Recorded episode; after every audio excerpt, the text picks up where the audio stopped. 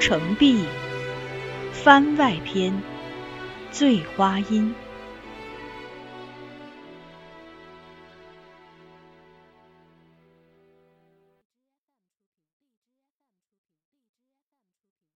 陶朱，要保大人还是孩子？圆圆分娩时，稳婆把这个残酷的问题摆到了冯京面前。圆圆胎位不正，腹中胎儿脚朝下，导致她难产，已经拖了一天一夜。她在房中惨叫着晕倒好几回了，孩子还是没生出来。冯夫人以哀求的目光看稳婆，问：“不能都保住吗？”稳婆无奈的摇头：“哎。”如果可以，谁还会问你们这种问题？宝大人，冯京肃然说，没有过多犹豫。转朝此时开始啜泣的母亲，他斩钉截铁的又说了一句：“一定要让圆圆活下来。”这事便如此决定。圆圆保住了性命，但她孕育的儿子却没了。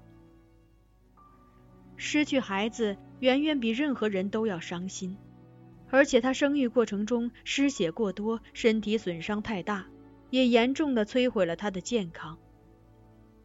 从那时起，她便缠绵于病榻，形容枯槁，日渐消瘦，也经常哭泣，浑不见往日活泼灵动、笑靥常现的模样。为了给圆圆治病和进补，冯家用完本来就不多的积蓄。圆圆的身体却并不见起色，一筹莫展之下，冯京去拜访一位经商的丛叔父，希望向他借些钱暂渡难关。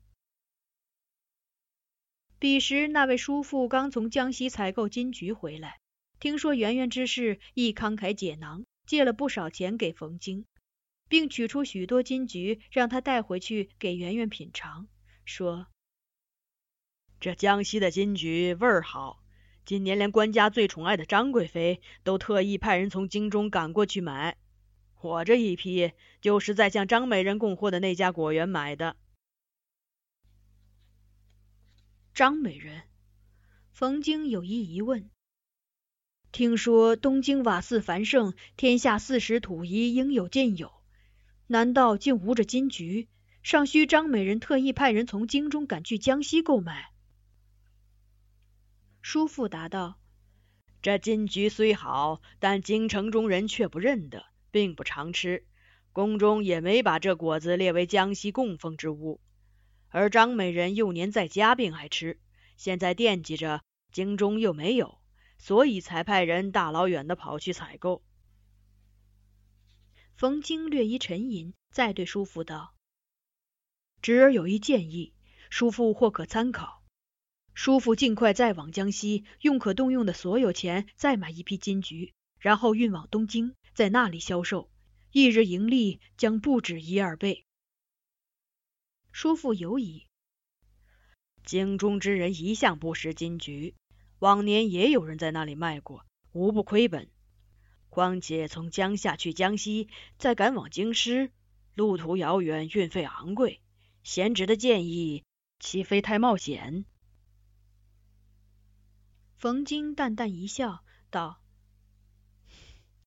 叔父不妨一试，运费只管摊进售价中去，将来若亏了本，回来唯经试问。”叔父思量再三，终于决定依他建议试一次。不久后回来，特意备了重礼，喜气洋洋的去冯京家中道谢。贤侄良策果然奏效。我运了金桔去京中，挂上江西金桔的招牌后，不到两日便被抢购一空。我一打听，原来张美人派人去江西买这果子之事已经传开，京城人都好奇，正想找金桔品尝呢。可巧我的货便到了，我见买的人多，便把售价调高三四倍，竟然还是供不应求，正应了你那句话，盈利不止一二倍呀。冯京微笑道：“侄儿素日听说，京中之人无不是宫中取所为一时风尚，越是官家亲近之人，趣味文好，越是容易被人效仿。张美人既得宠，自然一言一行都颇受人关注。她若喜欢什么，宫外人知道了，必会跟风采购，那售价自然没有不涨的。所以侄儿才敢劝叔父做这金桔生意。叔父大赞冯京有见识，且知恩图报，除了礼物外，还取出一笔钱相赠。冯京推辞，叔父坚持请他收下，对他说：“这钱也不是白给你的，叔叔还指望贤侄能继续出谋划策，与叔叔一起做生意呢。这点钱也算是给你的一笔本金。贤侄读书多，有远见，若花点心思去经商，岂有不发财的？”在目前收入微薄、难以养家的情况下，这确实像是个不错的出路。略微考虑之后，冯京接受了叔父的建议，暂时搁下书本，开始与他一起经商，而效果很好。他相当聪明，会分析所得信息，置身商界游刃有余，堪称长袖善舞。未过数月，家中财政情况已大为改善。于是他请来名医为圆圆诊治，亦不惜花重金为他求药调理。为分散圆圆的注意力，不让她继续沉湎于丧子之痛的记忆里，他亲自教她记账、管理财务。他的这些努力终于开始见效，圆圆身体渐好，也对理财有了兴趣，脸上笑容也越来越多了。半年后，当年曾与他把酒言欢的余杭县令任期满。改至鄂州另一县，途经江夏，冯京得讯后前往码头相迎，并设宴为其接风。期间，冯京提及往日事，试探着问当初京中来的夫人身份。想必事过境迁，县令亦不再有顾虑，遂坦然相告：那时来的是天子之妻，本朝国母皇后曹氏。皇后。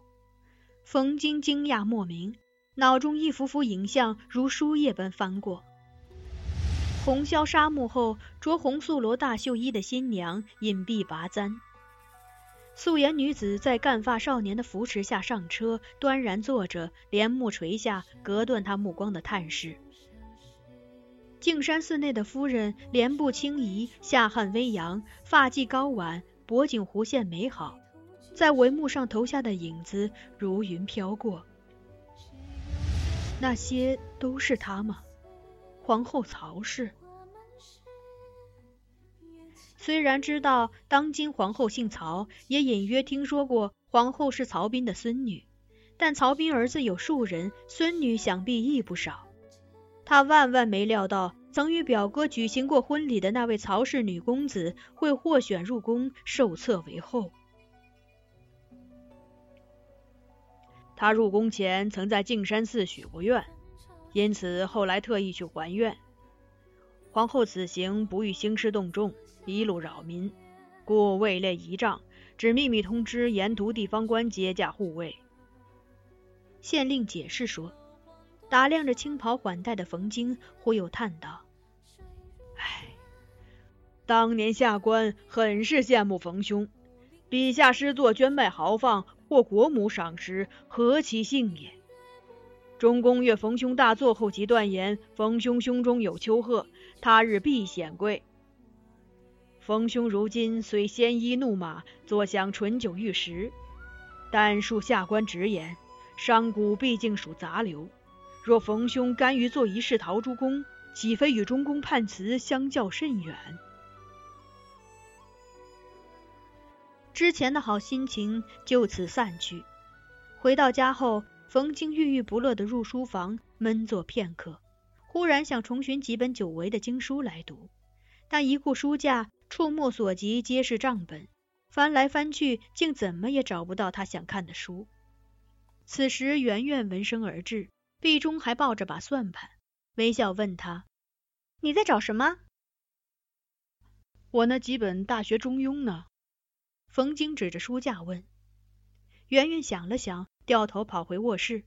须臾，拿了几册皱皱巴巴、满是污痕的书递给他。是这些吗？”冯京接过，眉头一蹙：“怎么变成这样了？我见书架上账本没地儿搁了，这些书你又许久不看，就拿去垫箱子底。圆圆说。见冯京脸色不对，忙又道：“地上有些潮，所以变皱了。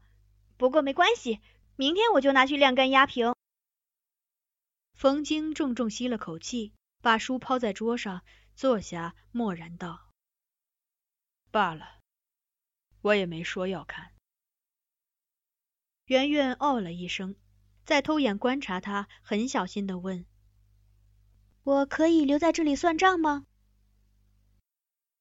他默然，但最后还是颔首同意。于是圆圆愉快的在他身边坐下，开始噼里啪啦的拨算盘。他侧手看着这位与自己朝夕相处的妻子，竟无法察觉到往昔的亲近感。